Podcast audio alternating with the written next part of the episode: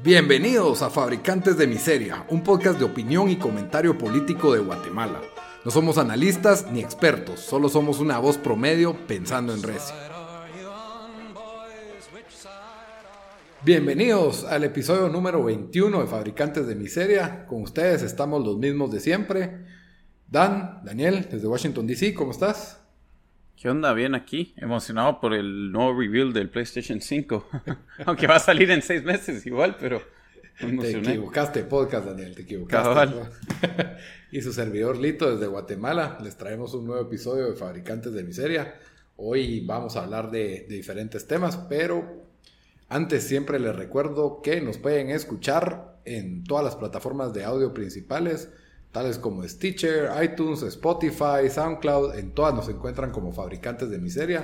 Ahí están nuestros 21 episodios. También tenemos canal de YouTube. En todos, por favor, denos like, denos follow. Eh, por favor, retuiteenos, coméntenos qué pensaron de lo que hablamos en el programa y de qué les gustaría que, habláramos, ¿verdad? Eh, también pues les recuerdo que, que estamos en, en, redes sociales como fabricantes de miseria, tanto en Instagram como en Facebook. Y en Twitter como FabriPod, ¿verdad? Ahí, por favor, eh, les encargo su, su, seguimiento, ¿verdad? Pero bueno, ah, hoy vamos a hablar un poquito, la vez pasada hablamos un poquito de Estados Unidos, de la lamentable muerte, asesinato de George Floyd. Y, eh, tocamos un poco el tema del racismo y pues hoy creo que tenemos una situación que amerita hablar de, de un tema parecido, pero ya enfocado en Guatemala. Lamentablemente hace unos días fue el asesinato de Domingo Choc. Domingo Choc eh, era un sacerdote maya y un especialista en medicina natural, en plantas naturales medicinales. Eh, lamentablemente fue, fue asesinado y está un video que documenta parte de, la forma en que, lo asesinaron, ¿verdad? fue, quemado vivo, es realmente un acto atroz, violento, condenable. Y mm, surgió en Guatemala pues la, especulación de qué era, o de lo que notamos pues una discusión en redes sociales de qué es lo que había provocado este, este, este horrendo asesinato. Entre la principal especulación, tanto diarios como Nómada y algunos otros artículos inmediatamente saltaron a la conclusión de que este acto había sido motivado por racismo y por eh, fanatismo religioso de, un grupo cristiano evangélico o católico, pero cristiano al final del día. Y esa, pues, trajeron toda una explicación de cómo eso venía desde tiempos de la colonia y, bueno, hubo, hubo debate en redes sociales sobre las motivaciones de este asesinato. Vamos a hablar un poco de eso también, pero al final del día creo que importa más el hecho de que se, se dio algo que ya no debería de pasar fue un linchamiento básicamente. Es una práctica que en Guatemala es bastante, bastante común. Lamentablemente es más común, para estos tiempos, ¿no? Sí, o sea, exacto. Eh, es, una forma de, buscar justicia por la propia mano, ¿verdad? O cometer un, crimen de forma en, en, una turba que, que realmente pues se aprovechan de, del número y, muchas veces, pues, o sea, muchas, a veces las personas piensan que es la forma del, pueblo de buscar justicia y no necesariamente, porque fácil puede una persona inocente ser presa de esta, de esta histeria colectiva que se da en esos momentos.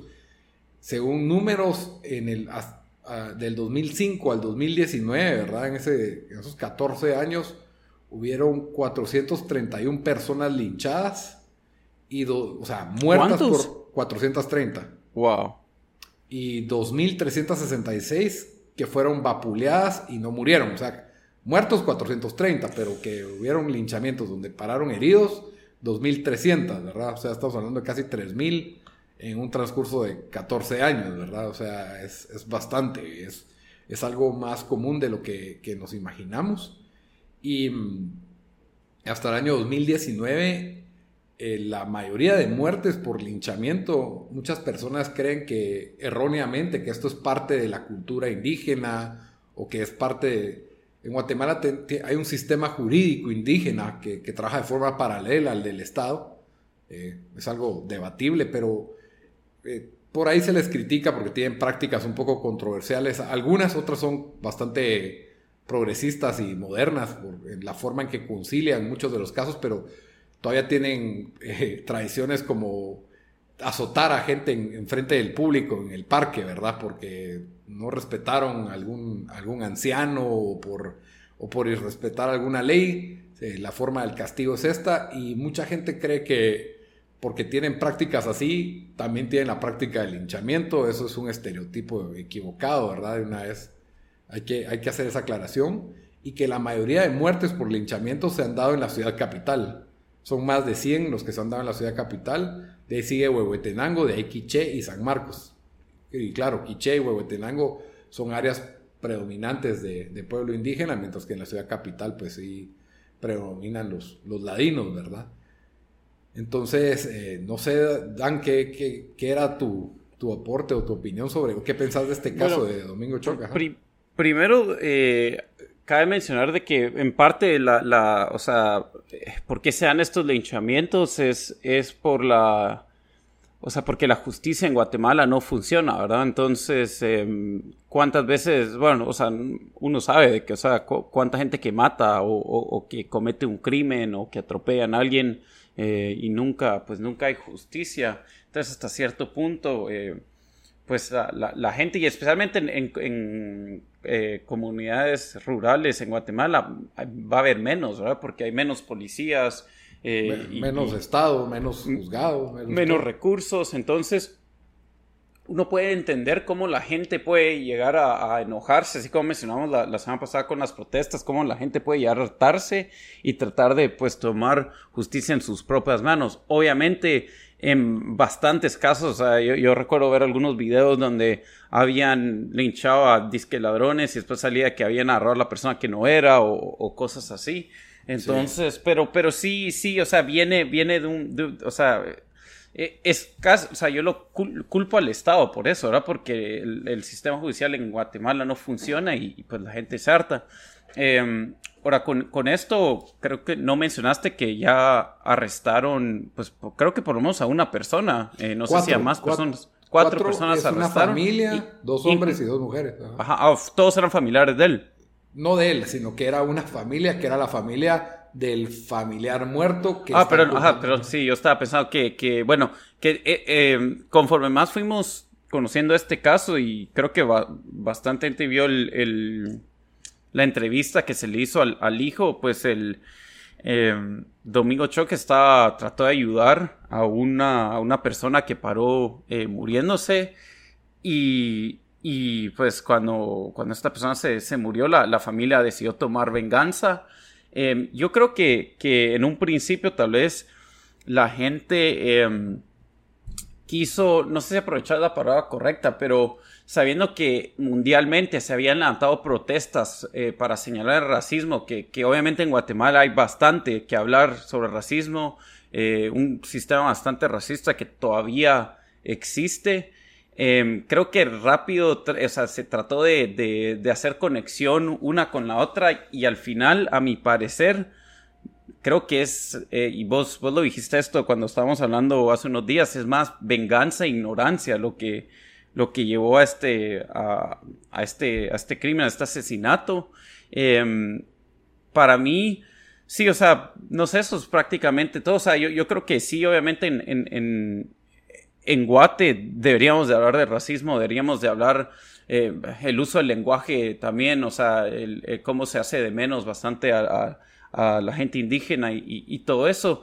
Pero esto se trató de, de amarrar a, a, un caso que para mí se dio más como, como venganza y, el hecho de que, o sea, si de verdad, si de verdad lo, mataron porque dicen de que, de que era brujo y, lo mató por brujo, o sea, te enseña...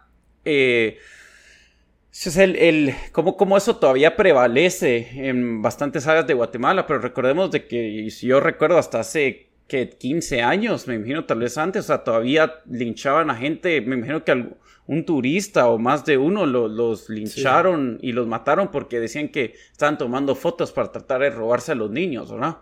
Entonces, em, sí, no, no sé, o sea, por ahí, por ahí creo que yo, eh, que va la cosa, en, mi opinión, no sé vos qué pensás. Sí, el, caso para mí, decir que está ligado al racismo, eh, no me parece acertado. Son personas indígenas también. Sí, eso no quiere decir que un indígena no pueda cometer un acto racista, pues, pero, pero en este caso no me parece que haya un indicio de que fue motivado porque como esta persona era indígena o las personas que relacionan que el hecho de tener una religión cristiana y entonces repudiar las religiones mayas te hace ser racista, tampoco me parece otra, otra posición acertada, ¿verdad? Entonces, eh, es, para mí es claro que fue una, una especie de venganza este creo que es un caso diferente al de, la mayoría de linchamientos. La mayoría de linchamientos son, hey, esa persona mató a mi papá o, que fue, se la, o extorsionaba o, cometía algún crimen. En este caso, tal vez en la mente ignorante de estas personas, el señor Choque estaba cometiendo un crimen y, y sí, el, eso no justifica para nada que debieran quemar vivo, pues, porque quemar vivo a una persona se me hace una de las formas más atroces de asesinato y no, no me parece un atenuante en este caso. Creo que también fue bueno que las redes sociales se pronunciaran y causaran tendencia y que las personas tomaran conciencia sobre quién fue Domingo Choc. Era una persona que, que ah, ok, está bien, si no, si no crees en las religiones mayas y, crees que no era alguien importante para ti, pues, pero sí era una persona que estaba trabajando con, con personas de universidades del extranjero en, estudios sobre las plantas de, Guatemala, ¿verdad? Y sus propiedades medicinales. Entonces era una persona que quiera que no estaba trascendiendo a, áreas de, la ciencia, ¿verdad? Eh, que estaba aportando y que pues realmente es una, es una tragedia esta, esta pérdida. Luego en, redes sociales pues eh, empezaron las cuestiones de que Guatemala es racista y, y a tirarse de una vez los lineazos de, el cristianismo fue impuesto por los españoles y por lo tanto es parte de la infraestructura racista. Eh, o sea, todo esto desentonó una serie de retóricas antes de que se supiera lo de los acusados, ¿verdad? Y, al mismo tiempo, eh, el hashtag, por ejemplo, ayer, eh, ayer 10 de junio, Guate es racista, estaba como tendencia. Yo creo que hay que tener un poco de hay que tener conciencia sobre el racismo, porque es un tema importante.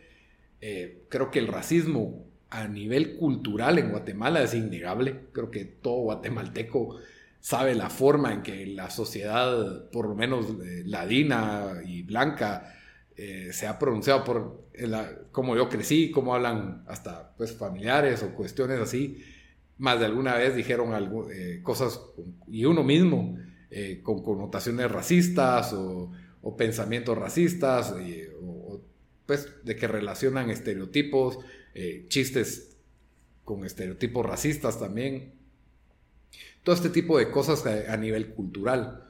Ahora, hablar de, un, de que Guatemala en sí es racista a un nivel sistemático, que es otra palabra que está de moda, el racismo sistemático, creo que conlleva una serie de... Hay que, hay que llegar a esa conclusión. Yo no estoy diciendo que Guatemala no sea racista sistemáticamente, Tampoco estoy diciendo que lo es, porque creo que, hay que hacer verdaderos estudios que prueben esa, esa premisa, ¿verdad? Eh, antes se entendía como racismo sistemático un Estado que tenía leyes expresas, donde, o sea, de, o políticas que de una vez atentaban contra una etnia en específico, ¿verdad? Sí, yo, creo que incluso cuando la gente hace ese tipo de comparaciones, lo, hace pensando en, cómo se trató a los negros en Estados Unidos, que eh, o sea, fue, fue, obviamente fue, fue diferente. Em, y, o, sea, no, no hablo 300 años antes, pero, o sea, en los 1950, o sea, los negritos en, bastantes estados del sur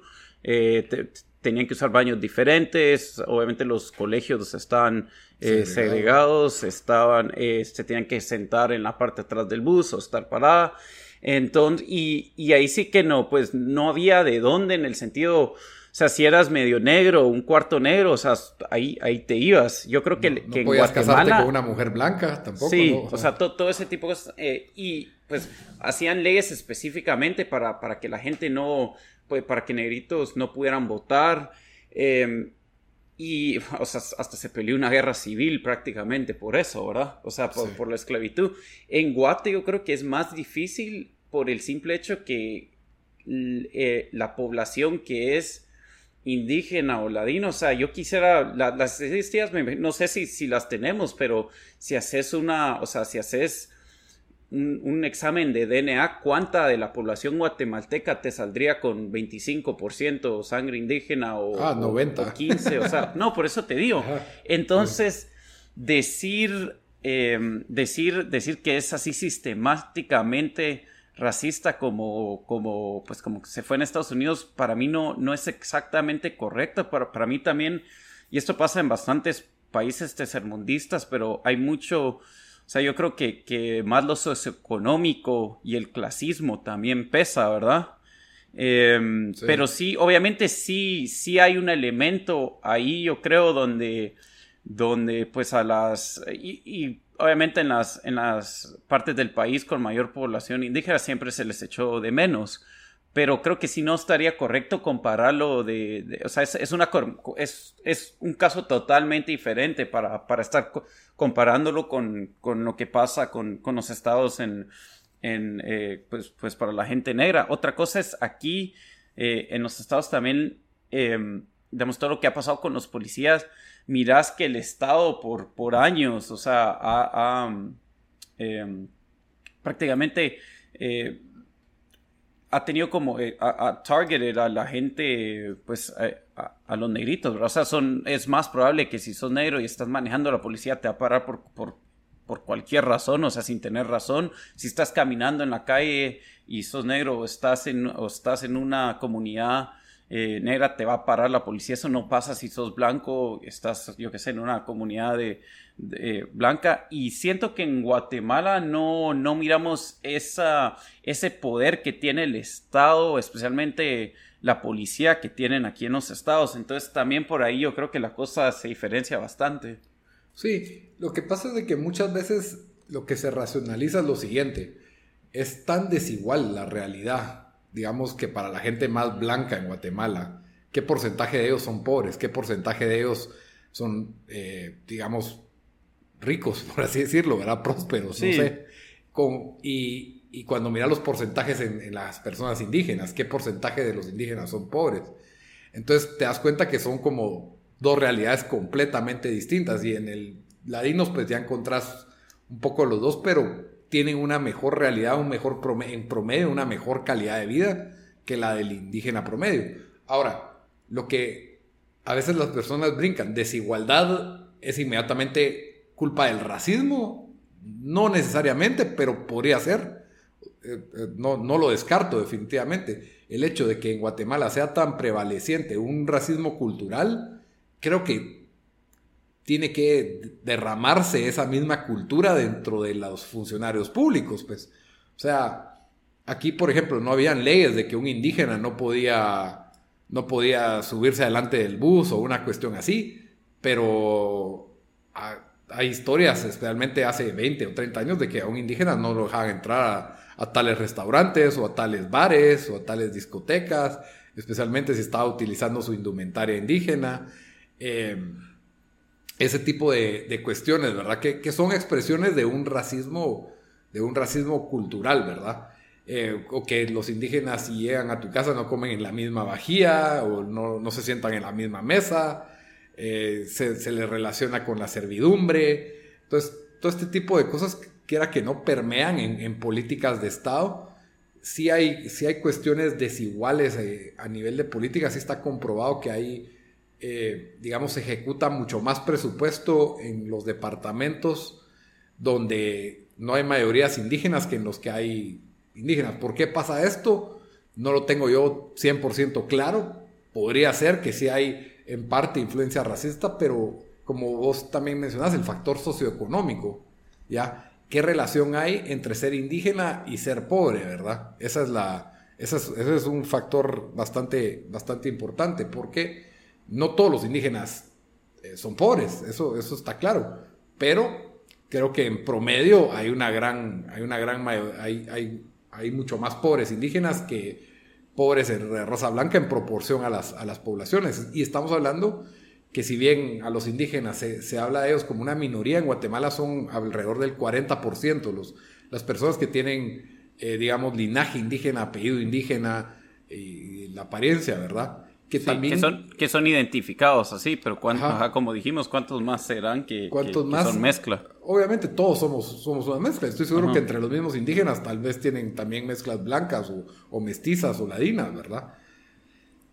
Como decís, que se identifican así. Entonces, eh, a mí no me gustó el hashtag Guate racista porque creo que hay, que hay que fundamentarse bien para llegar a esas conclusiones. Eh, creo que Guatemala tiene muchas cosas malas, pero también tiene, tiene cosas buenas. Y creo que hay que pensar más allá de el, racismo, la retórica del racismo como, como excusa para muchas cosas se vuelve como un, como para llenar los vacíos, ¿verdad? O sea, si hay una situación desigual, es racismo. Si hay una cuestión desigual o, cualquier cosa, vamos a culpar al racismo y, y, de una vez lo tiramos a 500 años atrás. Y sí, los eventos de hace 500 años atrás dejan una herencia, los de hace 100 años atrás también, y, sabemos que a principios del siglo XX hubieron eh, presidentes que, digamos que había una, una tendencia por admiración a la, a la supremacía blanca, un poco de, como por ejemplo Vico, que era admirador de los fascistas, ¿verdad? los dictadores fascistas, y había leyes sobre que no entraran aquí personas de, de otros países o de otros colores y, por ahí, pues, obviamente la forma en que se le trataba a los trabajadores indígenas en muchas fincas, pues, digamos que eran expresiones de, racismo. Esto ya es un, tema bastante complejo que creo que da para su, para su propio podcast, pero eh, había que hablarlo ya que el, tema de Domingo Choc, pues creo que lo trajo presente, ¿verdad? y yo, yo la verdad, yo sí creo que, que, en Guate tenemos un problema con, con el racismo, pero ahí, como vos dices, lo, trataron de amarrar algo que al final nos dimos cuenta que probablemente no influyó en, eh, pues en, este, este asesinato. Lo que sí, yo creo que, o sea, no se hizo mucho análisis. Eh, hey, ¿por qué en Guate tenemos todavía este gran problema que todavía estamos, que todavía se linchan personas, ¿verdad? Sí. Y creo que, que eso, eso va más de, de, lo que, de lo que te enseña que el estado fallido que, que tenemos donde, o sea, gran parte de la población eh, no es educada, o sea, gran parte de la población está prácticamente desconectada eh, del resto de sociedad, o sea, y, eso es por, por varios factores, ¿verdad? Pero, o sea, todavía tienes gente que tienen que caminar no, sé cuántas horas para encontrar un camino y cosas así. Y, eso todo influye, ¿verdad? La facilidad de poder ir a un colegio, eh, de cuál es el valor igual de ir a un colegio en Guatemala si, si vivís en áreas rurales donde no hay oportunidades de empleo. Y todo eso pues se, va agregando a, donde tenés una... una la, desnutrición que, que, conlleva de que pues alguien no, no pueda eh, completamente eh, desarrollar sus, sus eh, habilidades mentales, o sea, que, eso, es cierto, eso lo sabemos. Entonces, o sea, todo esto contribuye a que todavía tengas este tipo de historias donde, o sea, si, si, si oíste a, la persona que, que al, hijo al que entrevistaron, o sea, hasta dio pena un poco oírlo hablar porque sí, no, a, mi, a mi criterio, no, no, no, no sonaba como alguien que estaba completamente ahí, ¿me entiendes? Como que por, ese tipo de cosas de que, o sea, de, o sea, porque tenemos una población tan, tan, tan deseducada, o sea, eh, eh, sin, ocasiones de que yo creo que estos, estos tipo de cosas y, ese tipo de, sea, de rumores o, o, chismes de pueblo o estas cosas puedan prevalecer, ¿verdad? Sí, y creo que hay que a veces tener un poco cuidado. Eh, yo, mi otra, mi otra teoría, sí, la persona tenía dificultades para expresarse yo creo que también eh, puedes ver de que, o una de las dos, ¿verdad? Tal vez es, eh, el, idioma no es el, idioma español no es su primer idioma. Y muchas veces adivinan lo que están escuchando y dicen que sí. No estoy justificando, ¿verdad? Yo creo que él claramente expresó que había ido, había sido el que había rociado la gasolina, ¿verdad? Eso fue lo que todos entendimos, pero no entendimos con detalles qué es lo que había pasado. Aparentemente a su papá lo habían llevado a un sanatorio privado y y lo llevaron a otro lugar y, salieron gusanos y se murió. ¿ya? Y para mí una de las principales, eh, dejando eso un poco de lado, ¿verdad? El, de, o sea, la ignorancia de esta persona, no solo la ignorancia de asesinarlo, sino la ignorancia de, que la prensa te pregunta qué pasó y le, le contas toda la historia cuando te están acusando de un asesinato, ¿verdad? Sí. Eh, si hubiera tenido un abogado defensor cerca, jamás lo hubiera dejado contestar algo, ¿verdad? y, y, esa es la, es, es, un poco, es un poco triste eso, pero otra cuestión que me parece influyente en la cuestión de los linchamientos es la, presencia policial, ¿verdad? En Guatemala tenemos 30, alrededor de 30 mil policías, ¿ya? 30 mil policías para un país de 17 millones. Estamos hablando que es un policía por cada 570 habitantes. Mientras que en Costa Rica estamos hablando de que tienen un policía por cada 330. ¿Ya? Eh, y eso es el promedio, o sea, sabemos que hay áreas en Guatemala con, no sé, con qué, 50 mil habitantes y cuántos por y un par de policías. Sí, exacto, o sea, eh, yo tuve la oportunidad de vivir un tiempo en un municipio de Guatemala que se llama eh, Playa Grande Ixcán y tiene cuántos habitantes, miremos cuántos. ¿En qué departamento? Es del, del departamento de Quiché. Tiene 5.790 habitantes y ahí se mantenían dos patrullas. Dos. Dos patrullas, alrededor de 10 policías. Para, esas dos patrullas, ¿verdad? O sea, 10 policías para cuidarse. Con razón no pudieron, el primer día no pudieron investigar, no pudieron detener. El hecho que en plena luz del día alguien pueda golpearte en medio de un campo donde todo el mundo te está viendo, agarrar gasolina, rociarte y prenderte fuego sin que alguien intervenga o la policía pueda llegar a tiempo es algo que tiene mucho que ver con los niveles de impunidad y de falta de presencia de, seguridad y de, ahí de, justicia, ¿verdad? Yo creo que estas personas actuaron no tanto pensando que se podían salir con la suya, sino pensando en, el hecho de, en, pues, en que no, en una ira o cegada, ¿verdad? Cegados por, por el enojo de lo que les había pasado a su papá, pero nunca tuvieron un miedo de, ser detenidos, de ser arrestados, sino que hicieron esto a plena luz del día donde los pudieron filmar, pues. Sí. Y, no, y no, no costó mucho en, en, cuestión de, en cuestión de un día para el otro ya teníamos resultados. Y creo que gran parte de eso es que hubo un esfuerzo del MP y la policía fue porque fue un caso que sí impactó a la, a la realidad nacional y la policía buscó limpiar su nombre, pues, o sea, eh, acuérdense que la, la política funciona como relaciones públicas en muchos casos. Ojalá funcionara más, pero en muchos casos sí hay el hecho de hacer una presión ciudadana, de tomar conciencia sobre lo que está pasando, ayuda a que el Estado se motive y se motive y actúe, ¿verdad? Entonces creo que eso fue, fue lo positivo que deja esto, ¿verdad? Ya las personas están, eh, ¿cómo se llama?, listas para ser procesadas y juzgadas. Eh, un crimen de asesinato por las condiciones que fue puede tener de hasta 50 años de prisión y dejando de lado las cuestiones jurídicas, según el Código Penal, podría tener pena de muerte. No creo que llegue a pena de muerte, pues es muy difícil que pasen, menos cuando fueron confesos.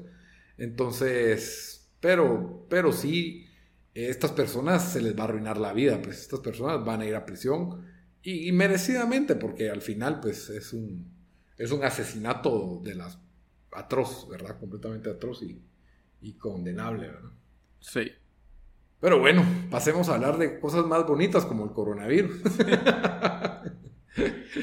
Eh, la situación en Guatemala con el coronavirus, eh, seguimos creciendo en números, lo cual normalmente no me alarmaría porque estamos haciendo más pruebas, todavía no las suficientes pruebas, ¿verdad? Estamos haciendo alrededor de más de mil pruebas diarias. Y mm, al día de hoy, 11 de junio, tenemos 334 fallecidas. Eh, personas fallecidas, de lo que he notado, estamos muriendo de entre 10 y 20 personas diarias en los últimos... En las últimas dos semanas o 10 días, ¿verdad? Ajá, por ahí. Sí, tenemos 6.658 casos activos. Ya. Eh, de seguro tenemos más, pero detectados, ¿verdad? Activos detectados tenemos 6.658. Y de los y tenemos 1567 recuperados, ¿verdad? Eh, la, problemática en Guatemala no es el ritmo con el que está creciendo el coronavirus, lo preocupante es la poca capacidad hospitalaria que tenemos, ¿verdad?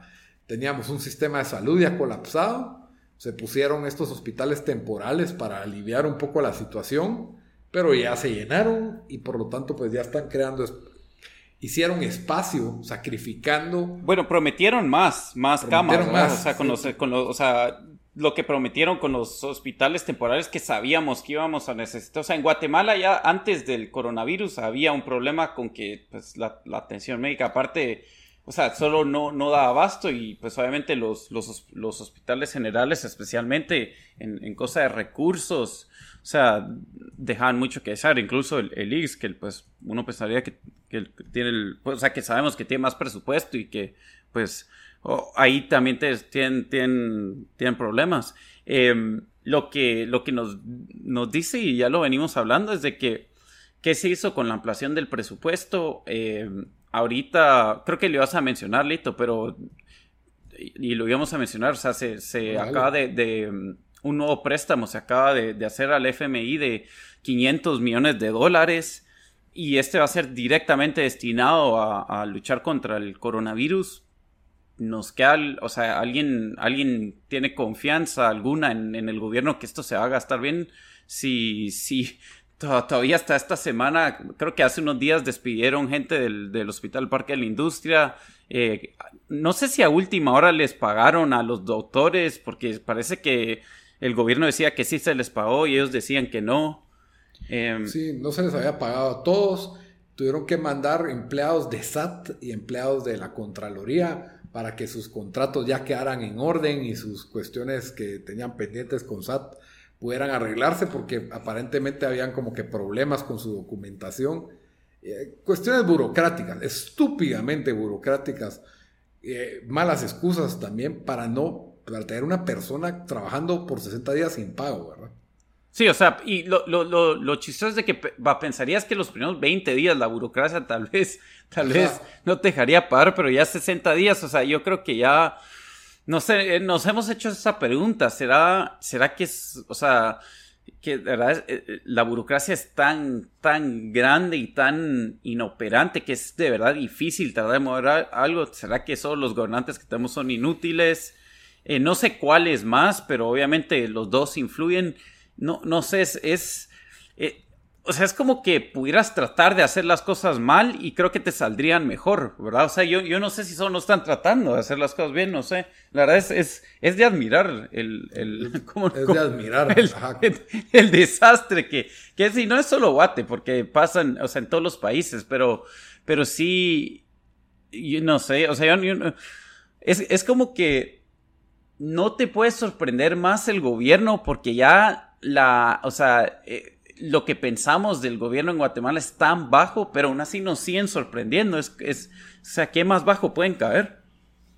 No se puede. No se puede caer más bajo. O sea, tener a todos esos empleados y doctores que son tan importantes. Eh, lo del equipo de protección fue algo que pasó en todo el mundo, pero que te digan que ya hay equipo de protección porque ya se pidió, y que si no ha llegado, y que si no llega, y que si, si llega está malo o que les piden que usen las mascarillas y las guarden en su topper. Eh, todo este tipo de prácticas, y, pero que ni siquiera les paguen el salario. Es que eso es lo que más duele. O sea, eso es paso uno. Ajá, es como que lo más básico. Yo, yo sí ya creo que es mejor que lo que, que agarren todo ese presupuesto y contraten a un hospital privado para que abra un hospital temporal, pues. O sea, que subcontraten y privatizado. Y eso, y sí, eso, bueno, ahí dijiste la mala palabra que nunca, o sea, la, peor palabra. pero que se, entienda que no es que. Pero, pero, ajá. No, no, o sea, viene de una frustración de, de, que, o sea, ¿qué van a hacer con estos 500 millones? ¿Qué? O sea, van, van, a ampliar cuántas camas pueden atender en el hospital, van a crear un hospital donde cuando llueva no se inunda. O sea, eh, eh, es, y lo peor de todo es de que tuvimos dos meses que no sé si fue por suerte, por las acciones del gobierno, no, no, sé si es porque se cerraron las fronteras, em, pero dos meses donde se estaba muriendo poca gente para la cantidad de infectados que teníamos. O sea, dos meses tuvieron para, para poder eh, mejorar las cosas y, y, solo, y no lo hicieron. Entonces ahorita estamos en una situación donde más y más la economía no está aguantando, ¿verdad? O sea, donde sí, pues ya, yo creo que ya la presión va a estar yendo, o sea, acá eh, mirad noticias de nuevos restaurantes que están cerrando y todo eso. Y entonces ya por ahí ya está la presión, ya se están empezando a, hacer pruebas con, con, el Transmetro y Transurbano, porque yo creo que ya saben, pues ya, ya el gobierno entiende que, de que o sea, la gente, especialmente del, sector informal, si ya pues no tienen con qué ganarse la vida, no tienen con qué comer. Entonces tenés esa presión y encima esto de que con, la ampliación del presupuesto, o sea, no hicieron absolutamente nada, es, sí, es, mm, o sea, no sé, no sé ni literalmente sin palabras, no sé qué decir ¿Qué pasa con el dinero? O sea, ¿qué, ¿dónde se queda? ¿A, quién, ¿A cuántos hay que putear para que esto funcione? Y, no, y ni siquiera se ha despedido a alguien. Eso es lo que yo digo. Si te este desastre, ya hubieras despedido a, las personas que tengas que despedir para que funcione, ¿me entiendes? Ahora, ¿vos crees que solo se lo están robando así directamente? Que, que solo vivimos ya, ah, perdón, le pegué al micrófono ahí, que, que vivimos en un, en un, em, o sea, en un país donde los políticos pueden operar así sin importar que, porque, o sea, porque así han operado por, por años, por lo más que estuvo ahí la CICI y algunos estuvieron, pues la ley, o están en la cárcel o, están en proceso, en, juicios. O sea, ¿crees que tal vez solo se lo están robando? ¿Crees que está el trabajo, eh, trabado el dinero? ¿Crees que lo malgastaron? Em, así ya, ya, pues con contratos, ¿me entiendes? O sea, donde, donde o sea, con contratos sobre, sobrevalorados una mezcla de los tres, no sé, la verdad, yo, o sea, yo solo quisiera saber, o sea, no sé si en, si en cuatro años, en tres años, vamos, nos vamos a, o sea, van a empezar a salir las noticias como cuando después de que, de que han habido... Eh, los eh, así. No, o sea, cuando, cuando, eh, ah, se me ¿cuál, ¿cuál fue el huracán que salió, que pasó por Guate hace como 12? Sí, que después encontraron que habían pues regalado medicinas y encontraron estos almacenes llenos de con medicina vencida que nunca se repartió después de esto, comida. O sea, no sé si algo así va, nos vamos nos vamos a encontrar porque la verdad ya a mí solo no creo que no hay respuestas. O sea, lo, fácil es decir se lo robaron, pero pensás que, o sea, quisieras pensar que no sean tan descarados, pero ya la verdad yo no sé. Fíjate que para mí es más fácil pensar que son unos inútiles logísticamente hablando y que la burocracia y la inutilidad de un aparato estatal no tiene límites. O sea, no tiene límites que, que realmente esto se lo hayan robado. Porque creo que está muy... Está, está puesto el ojo de toda la prensa, está el puesto todo de todo. Y la mayoría de robos son comisiones en los contratos o comisiones por medio de las de las ventas y los proveedores del Estado. Ahí es donde ocurre, ¿verdad? Con esa sobrevaloración y que ahí se reparten comisiones a los, a los funcionarios. Pero ¿crees que tal vez están haciendo que, bueno, tenemos, creamos 100 nuevas plazas para luchar contra el coronavirus y 99 son plazas fantasmas? No sé. O sea, ando de radio tratando de pensar. Porque de lo que se les acusa es de que no se ha ejecutado el presupuesto. ¿Ya? No se está ejecutando el presupuesto, que no va ni por el 10% ejecutado. Y, con 10 estoy exagerando porque creo que es menos del 5 lo que se ha ejecutado. Entonces, como que hay una velocidad de tortuga en la realización de, estos proyectos. ¿Por qué? No sé. Ese, es mi pronóstico. Podría estar pasando, o sea, no me sorprendería si descubrimos.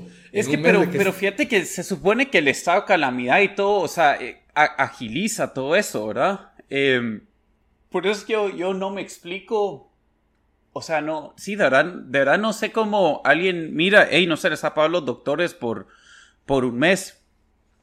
Es como que, hey, solo arréglenlo, o sea, ¿me entendés?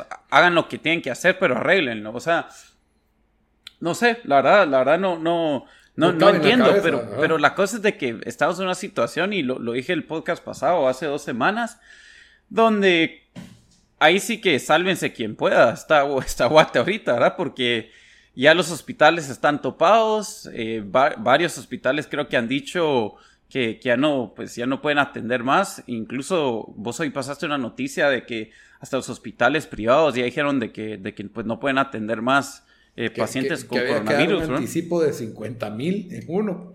Sí. En uno de los principales, que no son muchos, pero en un hospital privado, anticipo de 50 mil quetzales para que te reciban, ¿verdad? Eh, de ahí en otros estadías desde 3.000 a 5.000 quetzales diarios. O sea, está fregada la cosa y, que en algunos ya estaban topando las capacidades, ¿verdad?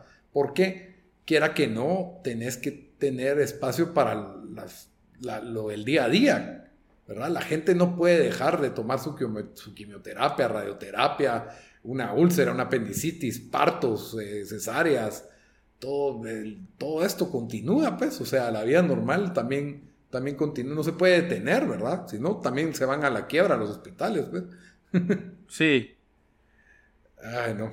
Entonces es, es, es como se llama, es bastante complicado la situación, se está agravando y por ahí está el miedo de que vaya a cerrar todo para detener este flujo, pero... Que igual no, o sea, no... No ha servido, El Salvador está completamente cerrado y tienen en proporción igual... No, pero, pero, lo que te digo, que lo van, a, lo van a cerrar por dos semanas y qué van a hacer para esas dos semanas. Gastar 2% más del presupuesto. Cabal, esperar que se curen 10 cuates al día, una cosa así. No, no, no estamos disminuyendo. Y también lo que sí está bastante bajo es la, capacidad de, recuperados. ¿Ya? Sí. Y, eso la verdad creo que ha pasado en todo el mundo, la verdad, em, que sí es, es una pues enfermedad que como que tarda en recuperar y no sé, pues sabíamos hace unas semanas, habíamos oído de que se necesitaban múltiples exámenes que pruebas que salieran negativas para que dejaran salir a la gente de los del hospital del Parque de la Industria, aunque ya estaban algunos, em, o sea, ya, ya se sentían bien físicamente. No, esperaría que eso no está pasando, porque ya a estas alturas debería estar los, los eh, pues, reservados solo para la gente que, que ahora necesita hospitalización, pero sí, no, no, no sé, o sea, el flu, o sea, tiene, el presidente tiene diario su, su em, conferencia y yo siento que igual no hay transparencia, no, o sea, no. Ya, ni, ya no La gran transparencia es, hey, hoy salieron 300 con, eh, prueba, 300 eh, salieron positivo y murieron X cantidad de personas. O sea, eso es, es la gran, el, el, flujo de información y la transparencia de, de este gobierno. Sí, y se le está presionando, pero no hay, no hay respuestas ¿Sí Crees, ¿Sí crees que se le está presionando? Porque yo siento que solo no, no, no miro que haya presión. La, sí, la prensa está, está haciendo presión con esto y de ahí pues, o sea, no hay una manifestación, porque aquí sí pensamos que si hacemos una manifestación nos podemos contagiar. Sí. Entonces, eh, incluso tuvimos una manifestación para abrir hace, no sé, tres semanas ya. En carros. En carros y fue bastante criticada. Eh, es difícil ahora ver qué, cómo va a proceder, qué esperanza tenemos, ¿verdad? Hoy, o sea, otra expansión del presupuesto, ¿para qué? ¿Para qué? O sea, no sirve, no sirve. No importa cuánto dinero le eche del Estado de Guatemala, no sirve.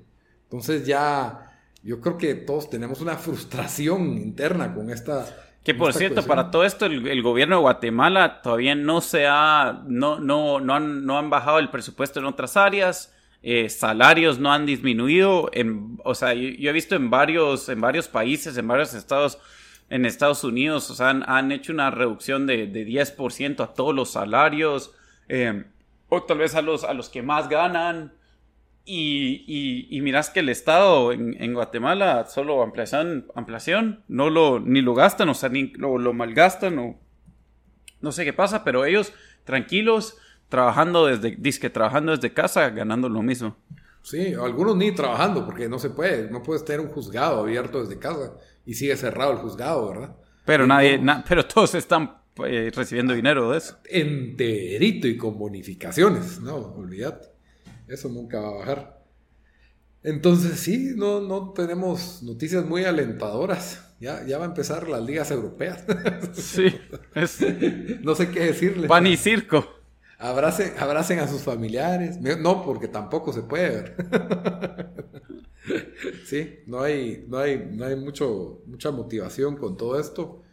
Eh, hay que presionar al, gobierno a que ejecute el presupuesto. Hay diputados que están, va a citar a los ministros, los ministros ya ni llegan, porque creo que les da igual ya, o sea, se les presionó, te dicen, sí, mañana lo arreglamos y no se arregla, entonces...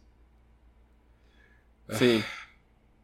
Pero bueno, yo creo que con eso... Con esa nota tan... Con esa nota tan optimista terminamos el episodio número 21, pero siempre Ah, pues casi siempre, antes de terminar, les damos una recomendación de algo que ver, leer para la semana.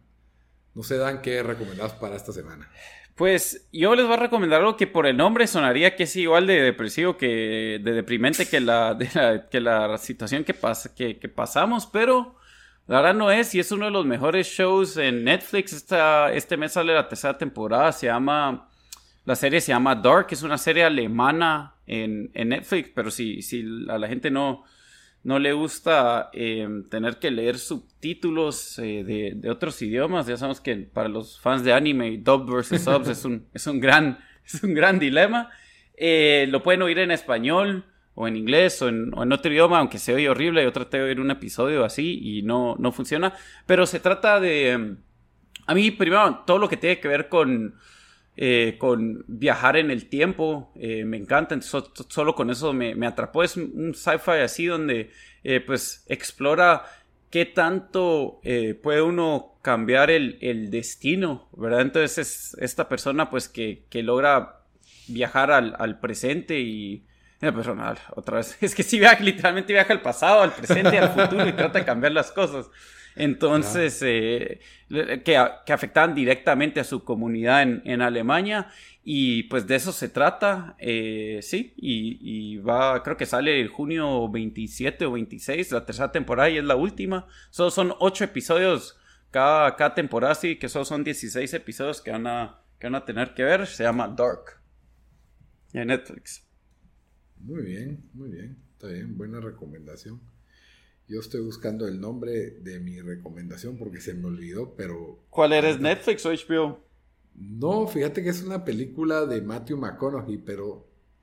Eh, Interstellar. No. No, no, no. Dallas Buyers Club. No. Esa la tengo que ver, por cierto. ¿No has visto Dallas? No, yo sé, es de esas que, que, está en mi lista ahí que la tengo que ver. Ay, hijo de la gran. ¿Por qué no me sale esta película aquí? Bueno, Mejor les voy a recomendar la película que vi el fin de semana de, Roman Polanski. Se llama. hablando, hablando de, de, temas. Googleen qué pasó con Roman Polanski. Yo no voy a hablar de qué hizo Roman Polanski. ¿Quién soy yo? Bueno, él es confeso, pero, pero en fin. Eh, la película es muy buena. La película se llama Yo Acuso. En francés, Yo Accuse. Es una historia de la vida real. Está, eh, es todo un elenco francés. Es en francés la película. La pueden ver doblada si quieren, ¿verdad?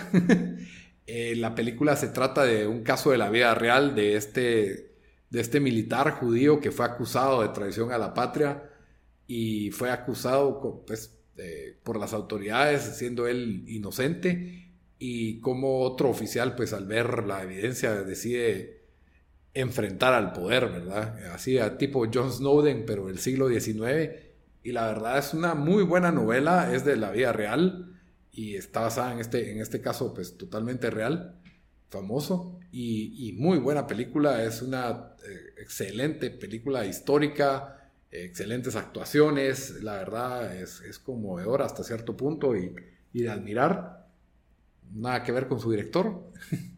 Por lo que sí, es muy recomendada. Si les gustan los dramas de historia, de la vida real, de discriminación, definitivamente es una, es una excelente película.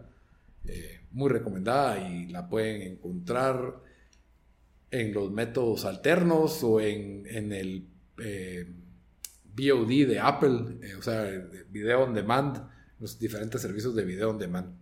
Yo decir que definitivamente en Guate considero en, métodos alternos, así que ayudan a, la economía local. a, su, a su vendedor local, ¿verdad? Sí. Muy bien, entonces con eso terminamos el episodio número 21 de Fabricantes de Miseria. Como siempre les recuerdo que estamos en redes sociales para que nos comenten qué pensaron de este episodio, qué pensaron de nuestras opiniones, de qué quieren que hablemos. Estamos en Facebook y en Instagram como Fabricantes de Miseria y en Twitter como FabriPod y en todas las plataformas de audio como iTunes, Spotify, SoundCloud, Stitcher y hasta en YouTube como Fabricantes de Miseria. Hasta la próxima. Adiós.